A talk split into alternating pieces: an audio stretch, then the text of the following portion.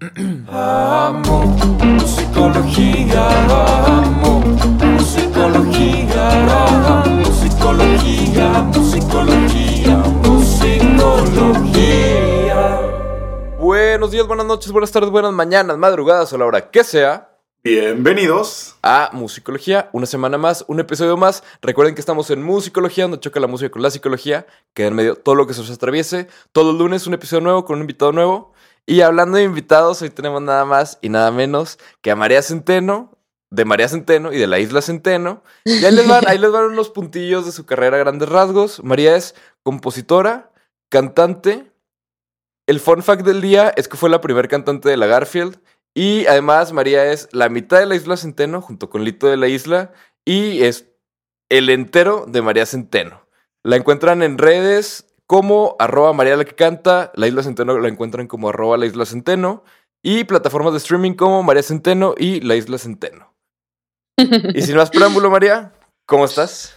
Muy bien, súper contenta de estar aquí platicando con ustedes. Me gusta muchísimo su podcast.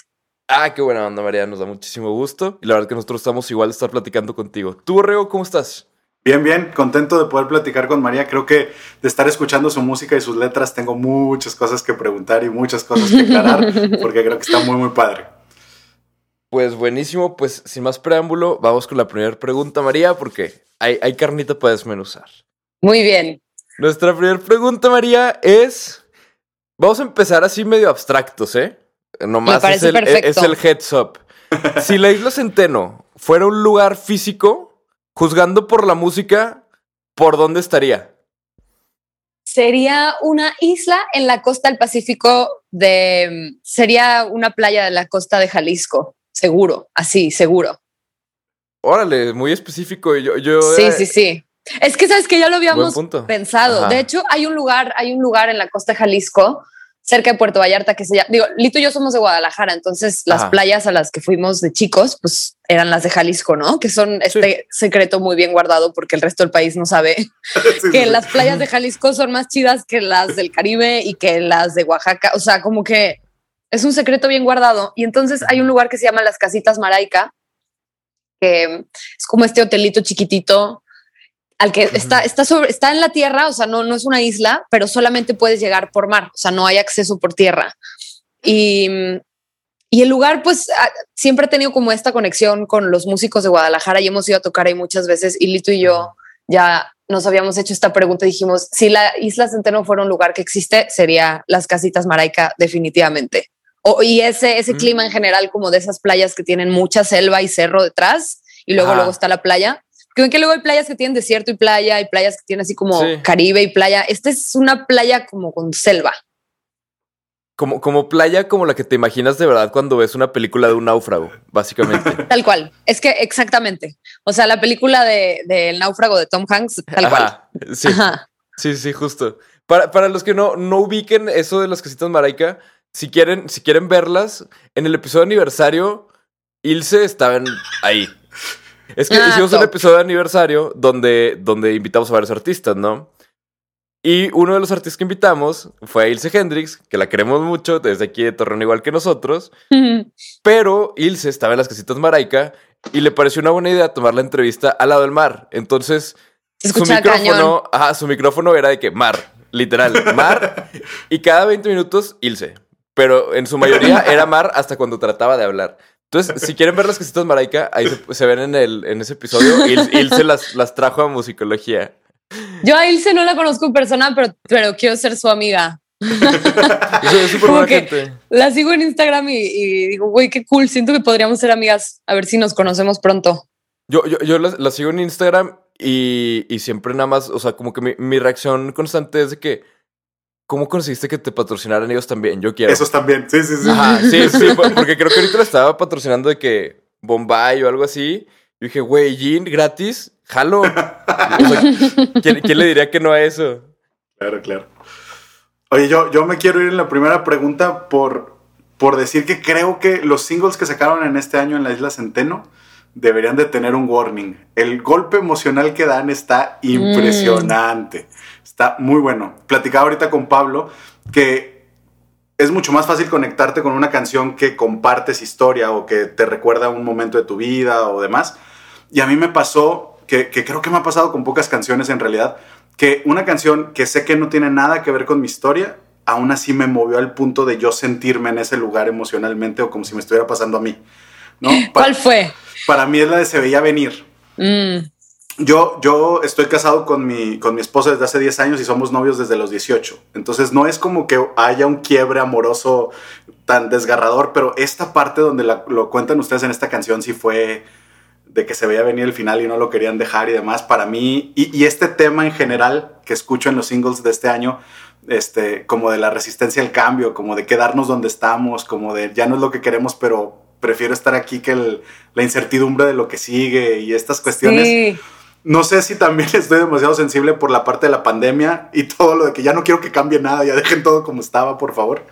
Ajá. Totalmente. De- o sea, creo que, que la temática que ha ido tomando este tercer disco que estamos grabando, o sea, ciertamente tiene que ver con experiencias de, de relaciones amorosas también, pero también tiene mucho que ver con, con el estado anímico en el que estamos ya después de un año y medio de pandemia, ¿no? O sea, se veía venir, es un poco, o sea, como una canción a, a los meses como de incertidumbre también. O sea, y, a todos los, los sueños y los planes que, pues que tuvimos que dejar ir como bien a fuerzas, porque durante los primeros meses de la pandemia estuvimos como manteniendo la esperanza de que, de que esas cosas iban a volver y como que nos aferramos y en algún momento pues las tuvimos que soltar porque en realidad ya no sabemos ni cuándo vamos a tocar ni qué va a pasar. Entonces. Se veía venir como el final de esa, de esa época, ¿no? Y, y entonces es también, obviamente, porque todos hemos estado ahí también en una relación que ya sabes que se va a terminar, pero, pero también creo que tiene que ver, o sea, como que nuestro inconsciente también se refirió cuando la escribimos, porque creo que la escribimos muy rápido, además no, no, y yo escuchándola después dije, wow, esto se lo escribimos a los planes que teníamos, o sea, como a ya entregarlos al universo porque no van a pasar, se veía venir que íbamos a estar así un año más, nomás no queríamos Verlo. como admitirlo. Ajá. Entonces sí, todas las canciones de este año tienen ese mood un poco como trágico de finales, pero al mismo tiempo esperanzador de alguna forma. No, y, y además creo que, que es mucho más complicado el llevarte a ese lugar emocional, o sea, llevarte a ese lugar se me hace mucho más complicado y creo que lo hicieron magistralmente y no nada más en una canción, porque cuando le platico yo también esta pregunta a Pablo y me dice, ah, claro, ha de haber sido, y me dice otra canción, le digo, no, para mí fue otra, pero es el mismo feeling en dos canciones. Yo pensé Para que ti. ibas a decir un minuto de tu voz. Yo, yo, yo la que pensé fue la de la de sobre el mar. Pero el mar. Ajá. Porque, porque tiene, tiene, también esto como de, de- Aquí está la, la línea de sentarnos a cenar nomás para ignorar que la canción que hicimos va a acabar. O sea, como que también se está acabando, me explico. O sea, Sí, sí, sí, como que tú estás en ese, en ese momento de la película donde las cosas explotan y está todo en cámara lenta. Y exactamente. siento que a- a- ahí estoy viviendo este disco. Y a mí me parece fenomenal que esté viviendo en ese momento ese disco. O sea, porque la verdad es que sí, creo que la pandemia fue, fue un madrazo para todos en el sentido de, de que a, a todos en sus respectivas áreas nos pegó de las maneras obvias, pero también de las maneras de la incertidumbre, ¿no? Porque creo que nos fuimos poniendo fechas y diciendo así como de, no, en un mes. Pues cuando platicamos también, o sea, con Blas, Blas decía de que pues yo dije, ay, pues me voy de vacaciones dos semanas a Puebla y luego me regreso a México a Claro. seguir trabajando. Y no. Ajá, sí, no, y súper alejado de la realidad. Al principio de la pandemia, alguna vez alguien escuché que dijo de que no, como para diciembre. Y yo dije, ay, estás loco, o sea, como para diciembre. Y bueno, fuera Y que para diciembre, ajá. Y ya vamos para el segundo diciembre, ¿qué tal? Y, y ya vamos para el segundo diciembre y si- seguimos sin tener garantías de que vaya a suceder, ¿no? Pero la verdad es que me gustaría aquí, María, pasar a la pregunta de Memo, porque está súper relacionada con esto. O sea, creo que va a ser un, un smooth plug. Porque A ver, Llegamos a la pregunta robada. La pregunta robada de hoy viene de Memo Andrés, de Espumas y Terciopelo y del viaje de Lázaro. Y Memo manda a preguntar. Ahí te va. Es, es- es una, una three-parter. Primera parte, María. ¿Cuáles crees que son las áreas de oportunidad para un músico a partir de la pandemia? ¿Crees que todavía es necesario irse a vivir a la Ciudad de México y por qué? bueno, las áreas de oportunidad durante la pandemia es que Ajá. tiene, o sea, yo por lo menos he tenido mucho tiempo de practicar, o sea, como de practicar mis instrumentos, de he estado dando eh, algunas clases de canto, entonces eso me obligó como a voltear a ver mi instrumento principal, que, que es la voz, he tenido mucho tiempo de leer con mucha calma, o sea, como que he tenido tiempo que antes de la pandemia no tenía y eso pues siempre es una ventana de oportunidad porque entre más tiempo le dediques a estar tú con el instrumento o tú con la canción o tú con tu voz y realmente de manera muy consciente trabajar pues tus habilidades musicales, pues eso al final se refleja pues en lo que puedes compartir con el mundo, ¿no? Otra Sí. ventana de oportunidad es que es un buen momento para aprender a hacer cosas. Por ejemplo, yo ahorita estoy produciendo mi primer disco porque el disco de, o sea, la música de María Central, la música de la isla la produce Lito y mi música siempre, pues yo había necesitado como un productor que me ayudara a sacarlo, bla, bla, bla, y ahorita estoy produciéndolo por primera vez yo, junto Ajá. con Álvaro Arce, que es como mi coproductor, pero entonces como que he tenido tiempo de estudiar y de hacer cosas que antes no tenía. Entonces creo que pues la ventana de oportunidad como en todas las disciplinas es que tenemos tiempo de, de aprender y de dedicarle pues a, a cosas sutiles que al final hacen una gran diferencia a la hora de, pues, de sacar tu música al mundo. Y si creo que es necesario irse a vivir a la Ciudad de México o no, a mí me encanta la Ciudad de México y como Lito vive allá, pues yo trabajo muy bien desde allá. Para mí es, el, es un gran lugar para estar porque Guadalajara ya me quedaba muy chiquito. O sea, para mí, supongo que no es necesario estar en la Ciudad de México, pero yo sí sigo sintiendo que en la Ciudad de México pasan muchas más cosas que, que en otras ciudades del país. Y además a mí me encanta la Ciudad de México. Entonces no es como que tengas que irte a vivir a la Ciudad de México si te quieres dedicar a la música. Ahorita que hay pandemia es un poco ocioso irse a la. Ciudad de México, pero de todas formas, pues allá hay mucha gente y vas a una fiesta y conoces a alguien. O sea, como que lo que tiene el DF es que hay mucha gente de la industria que está ahí. Entonces, incluso en medio de la pandemia, pues puedes conectar, puedes trabajar, te puedes juntar a escribir con alguien. O sea, como que tiene una ciudad, es una ciudad con, con mucha magia. Entonces, no, no necesariamente tienes que estar ahí y estaría bueno que se descentralice un poco la industria, pero a mí me encanta estar ahí y agradezco poder estar ahí incluso en medio de, pues, de la pandemia. Órale, pues sí, total, totalmente de acuerdo. Y además esta parte como de, de, de las áreas de oportunidad también en la pandemia, a mí me parece como que de cierta manera, no sé si estás de acuerdo, María, pero como que se niveló el terreno. O sea, como que de repente tan podías trabajar con alguien en Guadalajara, como alguien en México, como alguien en. Monterrey, como alguien en Estados Unidos, porque de todas formas todo era digital. ¿Y tú qué crees? ¿Crees que se vaya a mantener como que el que sea normal? ¿Ustedes en general qué creen? ¿Que, va- que vaya a ser normal que todo siga siendo tan digital? Como que, por ejemplo, tenemos una junta y de que mejor lo hacemos por Zoom, aunque estemos en la misma ciudad. Hablando de, por ejemplo, de la Ciudad de México, que pues hacerla por Zoom contra chingarte 45 minutos de tráfico a lo mejor para ir a esa junta, ¿ustedes qué opinan? Pues yo creo que lo chido está en tener la opción, ¿no? Porque hay juntas que son mucho más Mm. ricas y mucho más provechosas si se hacen en persona y hay juntas que dices gracias a Dios fue por Zoom porque Sí. haberme desplazado para esto que podría haber sido un mensaje de WhatsApp hubiera sido una. Entonces como que, Sí. o sea, lo que está gacho es que a fuerzas tenga que ser por Zoom, pero realmente pues el Zoom al final es una herramienta súper chida. Y yo espero que para las cosas útiles prácticas se quede, ¿no? O sea, si me hacen moverme Sí. una hora y media para tener una junta que podría haber sido por Zoom sin ningún problema, pues Ujú. qué horror. Pero por ejemplo, una junta creativa con todo el equipo de trabajo, o sea, como que a mí sí me hace falta estar ahí y cotorrear y echarte la chela mientras estás pensando. Y, o sea, hay algo del- de la vida real que, el- que la tecnología nunca va a poder reemplazar. Sí. Sí, tota- totalmente de acuerdo. Yo creo que no sustituye, pero sí nos agregó un nuevo as bajo la manga que antes no usábamos. Y que ahí estaba, pero como que nadie lo usaba. Y ahora que ya lo tuvimos que usar, por lo menos se va a quedar ahí para algunas cosas. Pero sí, también en cuestiones como de rebotar pelota y de poder escribir en una pared con post-its y crear y todo eso, yo sí creo que el- la cercanía humana es muy diferente que lo que podemos lograr por acá. Sí, Pero bueno, total. sí, sí globalizó y, y creo que sí va a generar más eh, este, colaboraciones y cosas así, que lo cual está muy cool. Para nosotros, para el podcast fue genial porque muchos artistas se quedaron quietos en un lugar y pudimos platicar con ellos cuando Sí. antes por estar en aviones, todo el tiempo muerto era aviones, entonces no se podía. ¿No? Entonces Claro, ahorita claro. se puede. Sí, entonces po- por ese lado sí, sí nos, nos benefició bastante acá. O sea, le agarramos ventaja de, de ese lado. Pero pues digo, sigue siendo. O sea, lo que platicábamos también como. Hoy tenemos muchas referencias. ¿eh? No sé si traigo. Amanecí con muy buena memoria o qué. pero como que estoy dando muchas referencias. Pero también cu- cuando platicamos. Cuando platicamos con, con Luis de Buscabulla.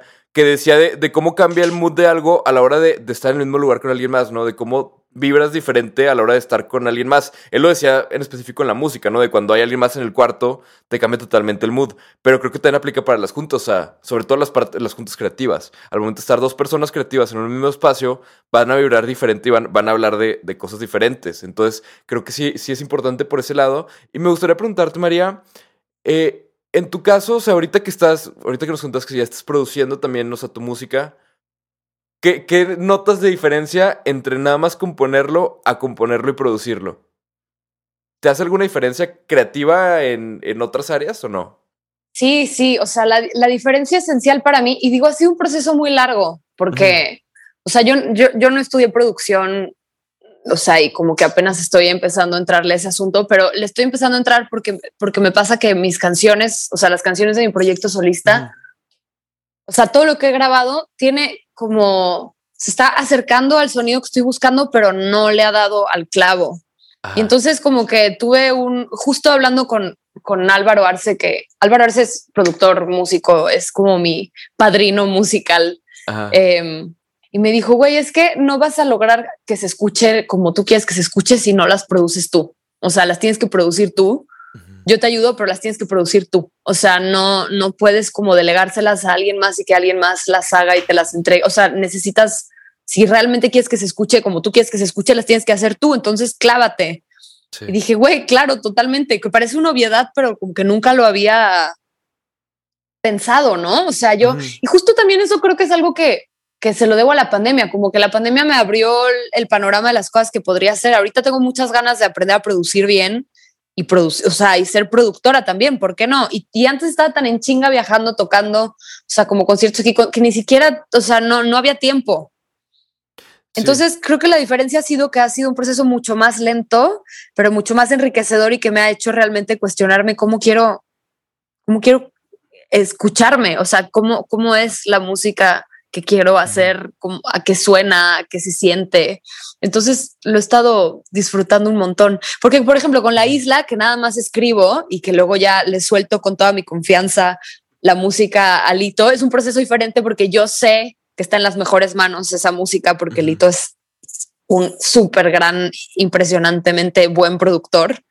Entonces es muy lindo ver, es como una sorpresa agradable cada vez, o sea, cada vez que me enseña por dónde se está yendo cada canción es como un regalo. Entonces es muy lindo porque eso, la isla a mí también me da muchas sorpresas, porque cuando escribimos las canciones, o sea, de que escribimos las canciones a que empiezo a escuchar la producción, pues cambian y crecen y es una linda sorpresa. Y acá, Ujú.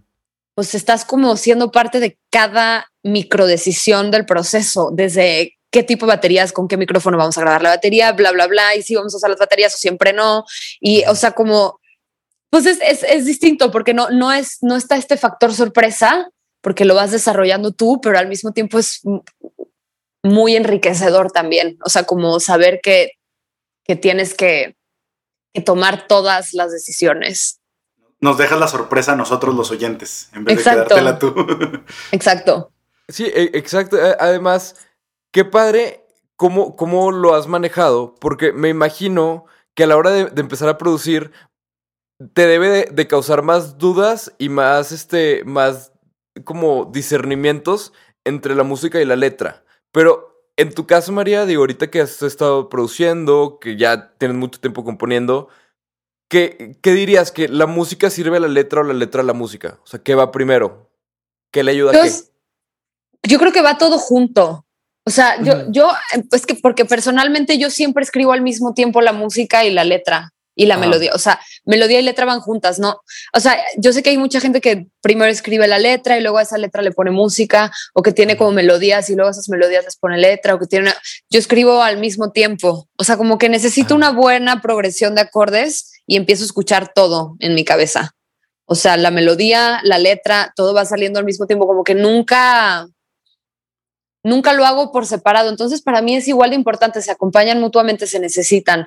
Pero definitivamente, lo más importante que tiene que tener una canción es que tiene que poder, o sea, tiene que poder sostenerse por ella misma. Y con esto me refiero a que si la cantas a capela, funciona. A que si la tocas con una guitarra, la canción funciona. Si la tocas con un piano, la canción funciona. Porque hay canciones que si no tienen como toda esta producción y arrangement detrás, no se pueden sostener solas. Entonces, para mí lo más importante es que yo pueda cantar aquí ahorita una canción y que se sostenga, o sea, que, que tenga Sí. vida propia. Pero, pero definitivamente van juntas. Y de hecho, justo eso lo he evaluado, o sea, no ha sido tan difícil producir porque es, es como nomás, es muy intuitivo. Para mí ha, ha resultado muy intuitivo porque yo ya sabía dónde quería que estuvieran los, los tambores, cómo quería que se escucharan, el bajo, como todo. Entonces, es, para mí es algo que va como junto. Pero al final, la canción tiene que poder sobrevivir sola. Ese es como el, el, el ultimate test de que es una buena canción. Que pueda, que puedas quitarle todo, todos los adornos, toda la producción, Ajá. todo lo, todo, y que funcione. En, en mi universidad había un maestro, un güey que, que producía para muchos artistas, entre ellos, por ejemplo, Lan- Lana del Rey. Y cuando, cuando le llevas una canción para que te diera su opinión, este güey nada más de que literalmente nunca escuchaba, o sea, se supone que estudia producción, él nunca escuchaba las producciones. Él de que decía de que no, no, no, a ver, cántala o, tócala. O Claro. sea, te decía de que tienes, o sea, puedes cantarla y tocarla de que en guitarra o piano, pero yo la quiero escuchar así. Yo no quiero escuchar tu producción. Porque con tu producción me voy a confundir y voy a pensar que puede ser una buena canción, aunque tal vez no sea una buena canción.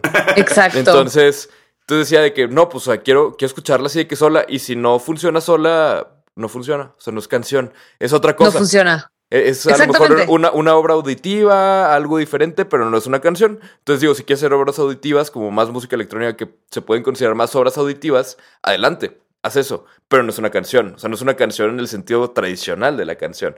Entonces creo que de ahí viene, ¿no? De, de esta parte de que se detenga sola, se pare sola. Y pasando de este tema, también me gustaría platicar, María, de su primer disco, que se llama Miocarditis, ¿no? Porque creo que todo esto está súper conectado porque son una banda muy clavada en la composición. O sea, yo siento que, que si en algo estás diciendo que la atención milimétrica, no que no esté en otras áreas, sino que siento que en la composición es donde más se junta, ¿no? Porque ahí es donde están Lito y tú trabajando ambos como hacia el mismo fin, ¿no? En una buena parte. Entonces, su primer disco, Miocarditis, lleva ese nombre por, la- por una enfermedad del corazón que tuvo Lito y gracias a eso se, se conocieron, ¿no? Entonces fue como un homenaje. Pero su segundo disco, que es Los Náufragos, ¿a qué le debe el nombre? Pues los náufragos se llaman los náufragos desde antes de que empezáramos a escribir las canciones de los náufragos. Ajá. Y esto fue así porque nos gustaba, o sea, cuando sacamos, cuando empezamos a sacar música bajo el nombre de la Isla Centeno, pues no, no habíamos pensado que la Isla Centeno es un lugar. O sea, y como que solita el, el nombre y, y la música le fue dando a la gente como esta onda de que cada vez que estaban escuchando nuestra música se sentían en la Isla Centeno, como que nos empezaron a decir eso. Entonces fue como de, güey, claro, o sea, es un gran concepto. Y entonces, como que alguna vez tripeando, en, porque Lito y yo nos vamos mucho de fiesta, somos buenos para tripear en la fiesta. eh, dijimos, güey, es que al final las canciones son como naufragios, ¿no? Y entonces como que creamos este concepto de que, de que cada canción que llega a nosotros es como un, es como un náufrago que llega a la isla Centeno. Entonces, porque al final también son como eso, ¿no? Como vestigios de cosas que te han pasado, como, como lo que queda de, de una experiencia que, que, al final las olas arrastran hasta la orilla. Y, y entonces es como esa onda, lo que dijimos, güey, pues si las canciones son un naufragio y luego la gente que nos escucha también son pues los náufragos que llegan aquí a la isla a escuchar estas canciones. Entonces era como, Ujú. o sea, le, le estuvimos como dando concepto al, al proyecto y desde ahí sabíamos que queríamos ponerle los náufragos al disco. Y de hecho, Los Náufragos, que es una canción de los náufragos, o sea, el disco tiene una canción que se llama Los Náufragos. Ajá. La escribimos, fue la última que escribimos. O sea, y la escribimos como para el disco, es como un homenaje a esas canciones.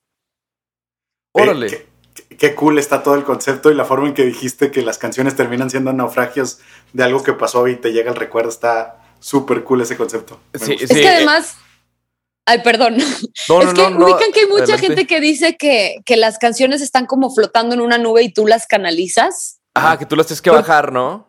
Porque literal eso se siente, pero entonces es como una manera distinta de decir eso mismo. O sea, yo cuando escribo también siento, es como si estuviera viendo el, el mar, o sea, como el, el atardecer o el amanecer o simplemente el mar y, y de repente las olas te, la- te traen Llegó. algo. Pero si no estás ahí viéndolas, o sea, si no estás como en la disposición de recibirlas, se van, se las vuelve a llevar la nube. Y así, para mí las canciones son así, o sea, como que siento que ya están listas en algún universo y que a cada quien le tocan las suyas y las jalas o las, o en este caso las recibes Ajá. del mar, pero tienes que estar listo porque si no, pues el mar se las vuelve a llevar.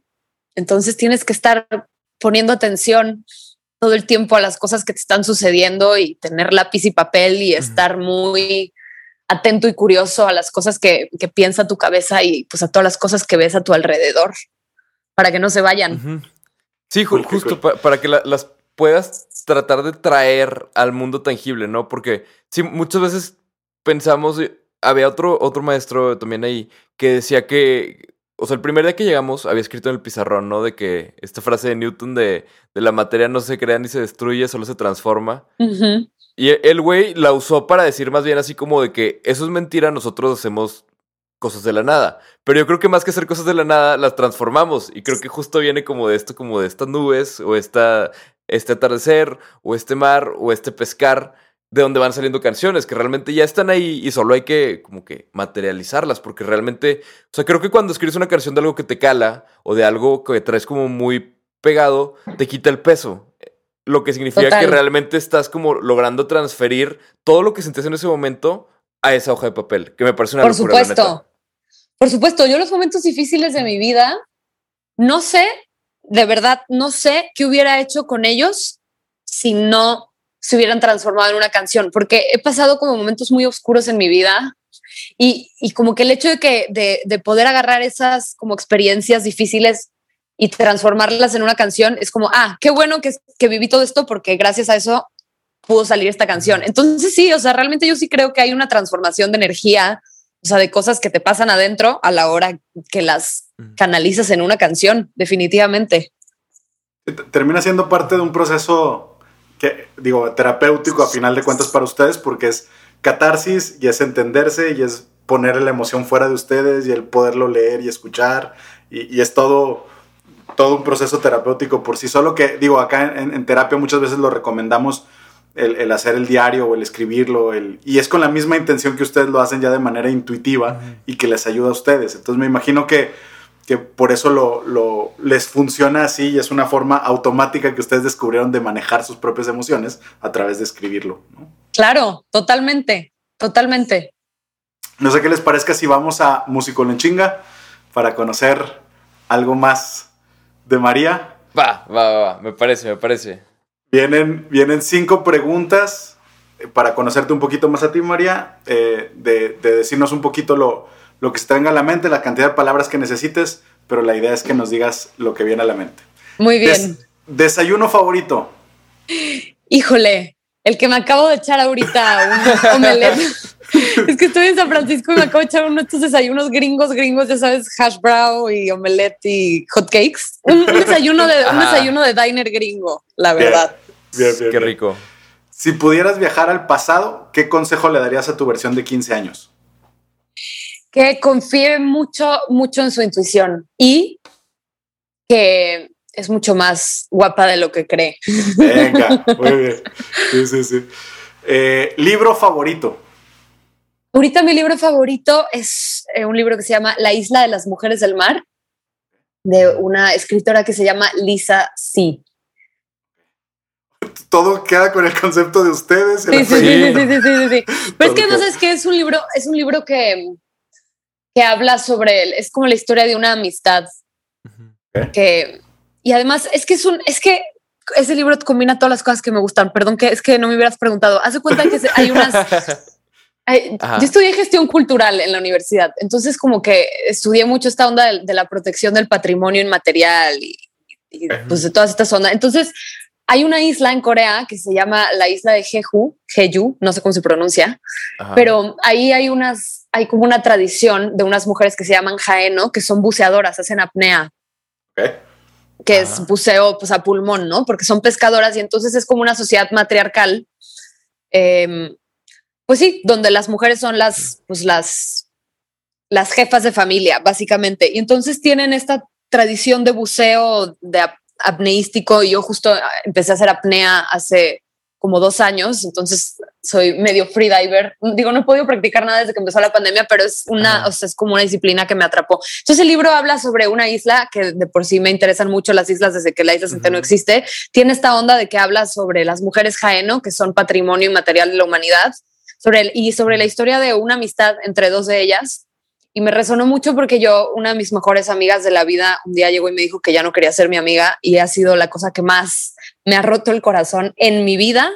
Y entonces cuando yo lo leí, también es una historia de, de una amistad que se rompe y por una cosa muy fuerte y que ya no puede reconstruirse, pero como que llegó a mí ese libro en un momento muy lo necesitaba y, y yo no sabía ni siquiera que yo un día fui a la librería del péndulo ahí de la condesa y me lo encontré y dije no mames lloré nada más de leer lo que decía atrás pero porque era como para mí Todo. y Ajá.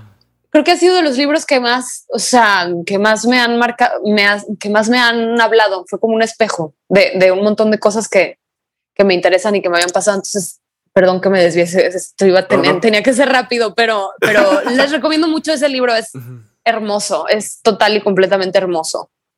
Creo, creo que estamos hablando de otro naufragio que llegó a la isla por sí solo y necesitaba llegar a esa isla. Totalmente. No, no, no. Yo le, yo le debo, ubicas que hay libros a los que les sientes como que les debes muchas cosas. Claro, yo a claro. ese libro le debo y le agradezco. O sea, no, no, no les puedo explicar. Bien, bien. Qué padre, qué padre. Y, y, y sí dan ganas de leerlo. Sí, léanlo, es hermoso. Venga, en tu vida personal, ¿prefieres hablar de frente o le huyes al conflicto? Uy, no, de frente. Y la última, creo que sé la respuesta, pero quiero hacer la pregunta: ¿playa o cabaña? Uf, playa, por supuesto. Sí, sí sabía la respuesta, Borrego. Sí, Sí sabía sabía la respuesta. Sí, no, no, no. Yo si pudiera vivir en bikini toda mi vida en bikini así bajo el sol, eh, estaría. De hecho, quiero en algún momento ya mandar toda la chingada, irme a vivir al mar y estar ahí a gusto y vivir de mis regalías. Ya sabes, o sea, sí. eso sería Ajá. mi sueño ideal. O sea, ojalá un día, un día, pronto. Bueno, ojalá no pronto, porque tengo muchas ganas de seguir haciendo muchas cosas, pero Ajá. en algún momento.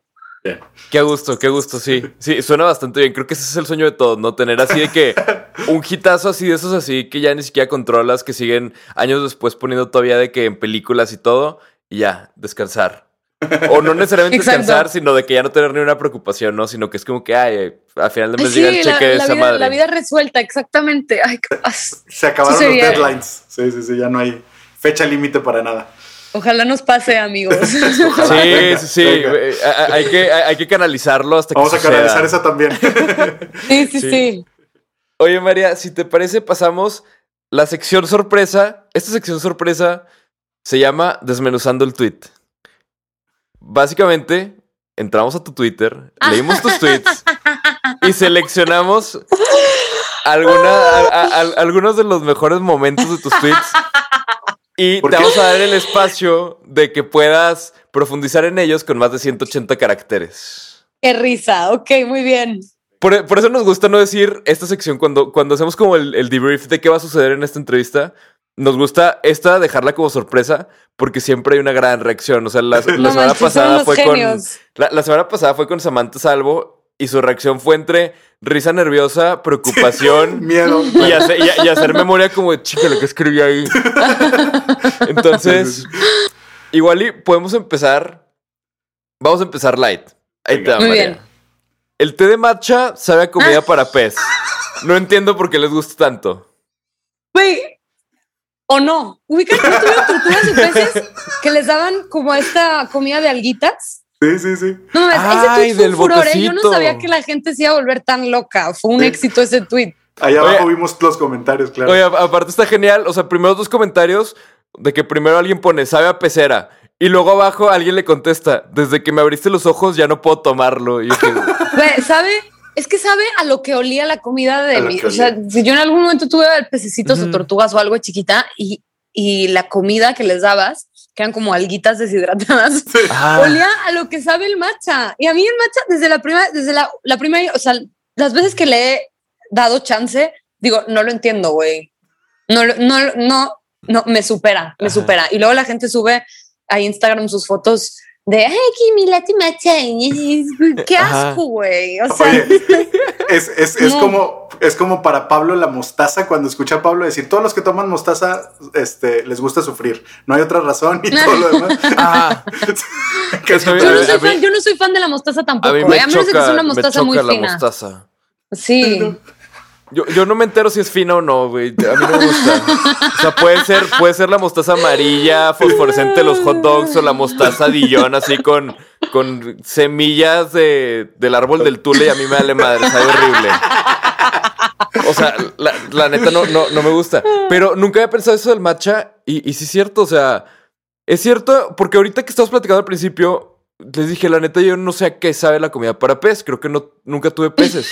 Pero cuando dijiste tortugas, se me vino así de que el olor de la lata, o sea, del botecito de la comida de las Cuando tortugas cuando lo abrías, y dije que, matcha. Macha, sí, es cierto. Sí. Güey, totalmente. Es que, pero cañón. O sea, y luego alguien puso, alguien me contestó de que, ¿por qué te comes la comida de tus peces? Y yo, uno, no tengo peces porque los peces tendrían que vivir libres en el océano. O sea, tenía Ajá. en los noventas que, pues, que mis, que mis papás eran inconscientes y, y- todos teníamos así como Ajá. cosas que no tendríamos por qué haber tenido. Pero bueno, el punto es que el recuerdo de ese olor pues está en mi serie. Es como, güey, ¿cómo pueden no haberse dado cuenta ustedes que crecieron todos en los noventas y tuvieron peces? Que esto sabe a comida de pez, o sea, no que- chinguen. A, a- a lo mejor era nostalgia, la nostalgia del pez que se te murió, porque tus peces duraban siempre dos semanas. A lo mejor es como que extraño mi pez y a nivel subconsciente es como extraño El mi pez, estoy, estoy arrepentido y el matcha me cura. Ajá. Eh, eh, eh, O sea, yo no lo entiendo, me supera. Necesito que me expliquen por qué les gusta. Lo, lo- lo que me encantaría ser así influyente tipo Elon Musk es que en este momento, o sea, si esta conversación la estuviera teniendo en alguna de las tres partes, Elon Musk, ya hubieran bajado de que bien cabrón de que las acciones de, de las compañías de matcha. Más por decirlo, güey. Ajá, sí, justo. Siguiente tweet, María. Ahí te va. La verdad, sí siento que lo que sé de songwriting lo aprendí escuchando Mecano en el jet azul marino 2000 de mi mamá. Ah, totalmente. No Platícanos. sé ese- que no entienda. Claro, pues mi mamá se parece mucho a Ana Torroja, o por lo menos eso le gusta decir, y sí se parecía muchísimo a Ana Torroja. O sea, eran Eso le gusta decir. No, es que sabes qué, se parecían cañón. O sea, mi mamá en los ochentas y Ana Troja en los ochentas eran, haz de cuenta, la misma persona.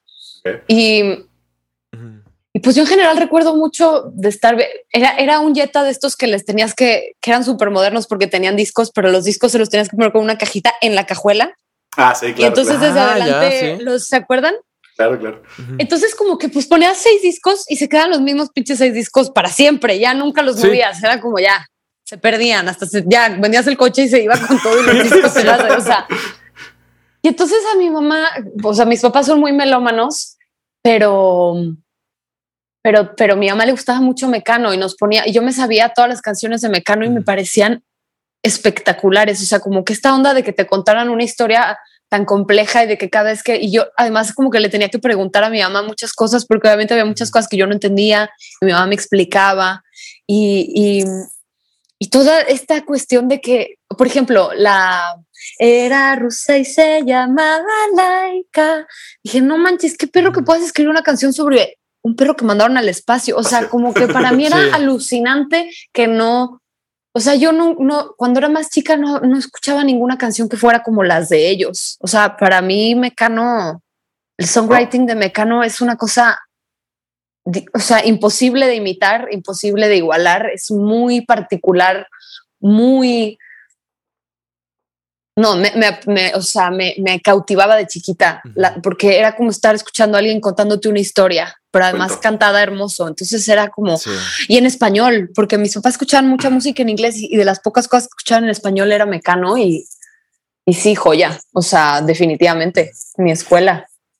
Sí, siento que Mecano tiene algo muy extraño que es que son de las pocas bandas eh, que hablan en español, o sea, que cantan en español, que pueden hablar de temas así. O sea, siento que son temas que normalmente las bandas que lo pueden cantar son bandas en inglés porque es más fácil como rimar Ujú. en inglés y hacer que suene bonito en inglés, ¿no?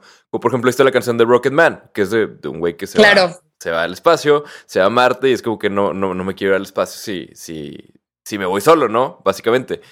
O bueno, así lo interpreto yo, ¿no? Pero hay como mil interpretaciones de, de Rocket Man. Pero como que Mecano tiene esta cualidad de poderte contar una historia y poder hacer canciones. O sea, creo yo que en todas las canciones de Mecano hay una palabra que muy rara vez, mínimo una palabra que muy rara vez vas a escuchar en otra canción. O sea, porque usan palabras y acomodan las palabras de una manera que está muy cabrón el cómo te logran contar historias que suenen tan bonito, porque o sea, fonéticamente suena muy bonito. No, está cañón. O sea, es una. Es un uso del, del, de la lengua, o sea, de la lengua española así como muy meticuloso, o sea, como, como ideal. Es como ideal. O sea, porque ni siquiera es que sea como. Es que na- na- nadie escribe como, como, como escribían Nacho y.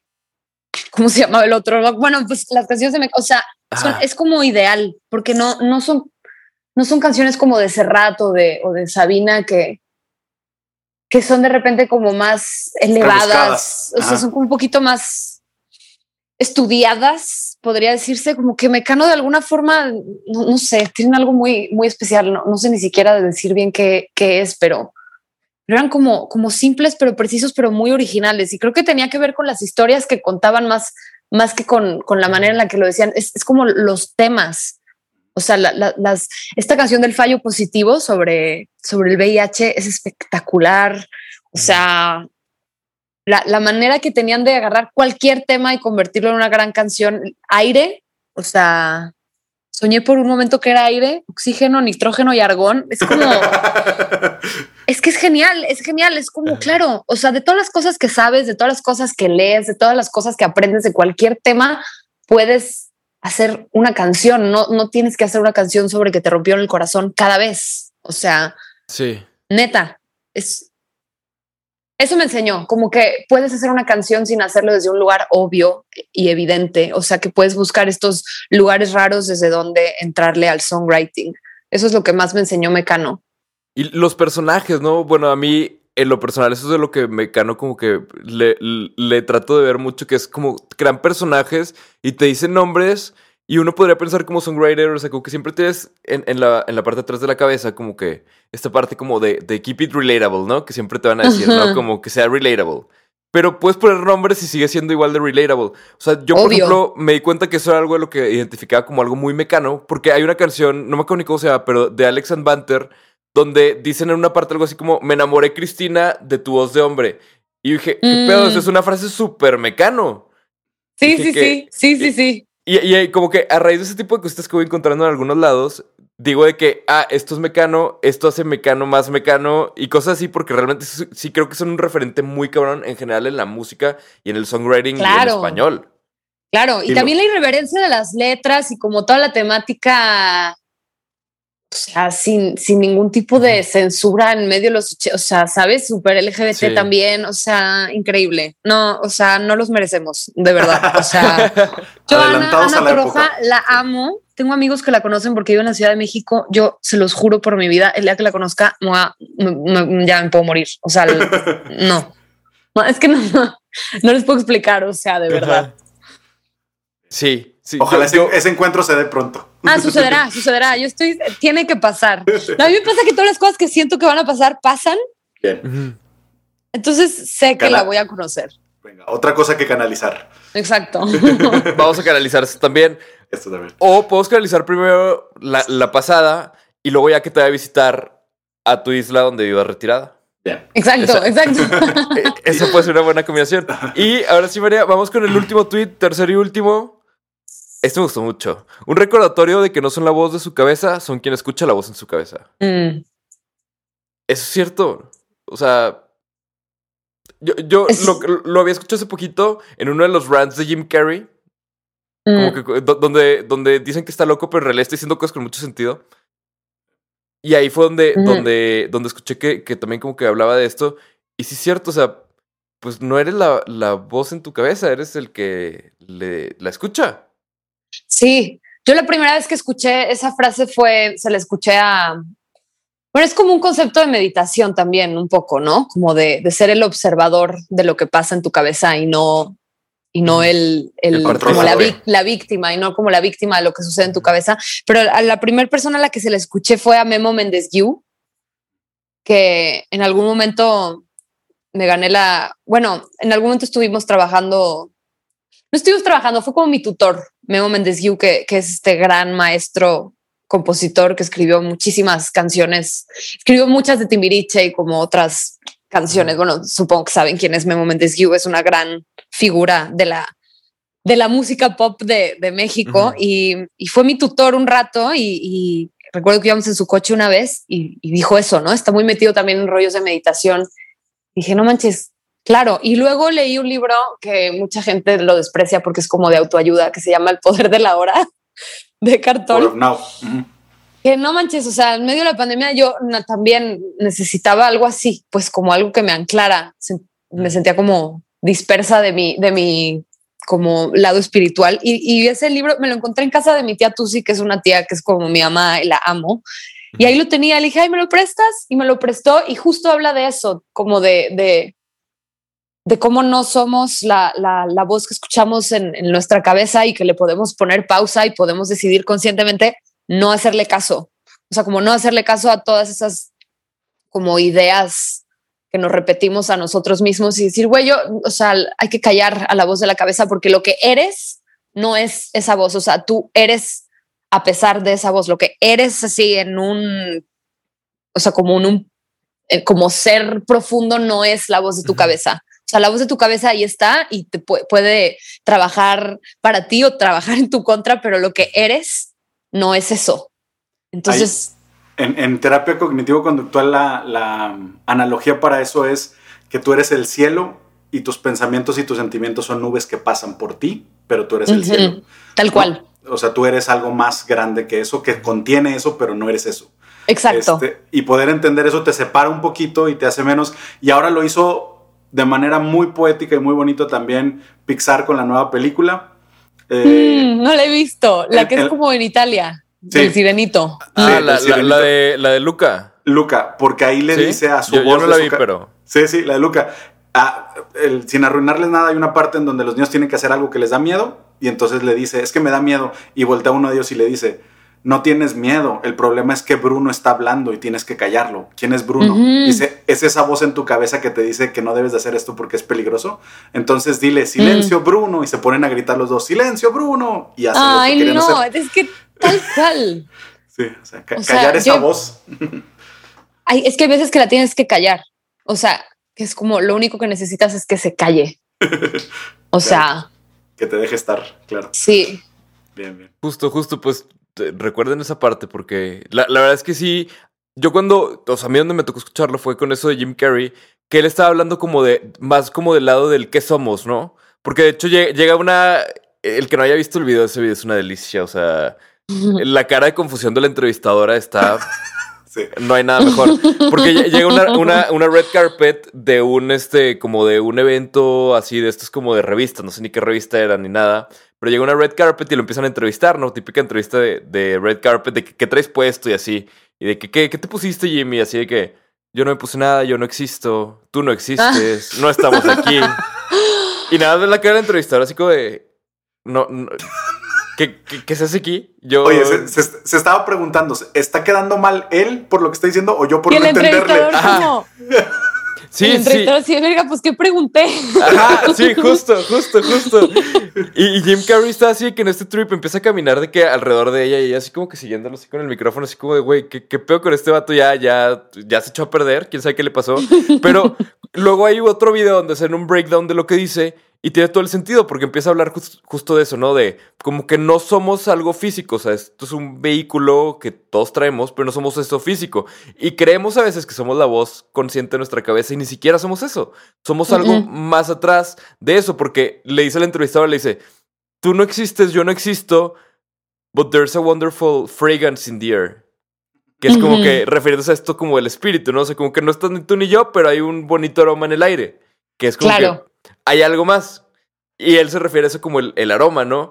Pero no sé, la neta se me hace una locura y algo bien interesante, sobre todo para considerar como compositor, ¿no? Creo que como compositor tratas de ser el narrador de- del mundo, pero en realidad ese narrador está siendo el narrador de algo más, que es lo que eres. Entonces es una locura, sobre todo a la hora de componer de cosas propias, porque te enteras de cosas que no sabías. Claro.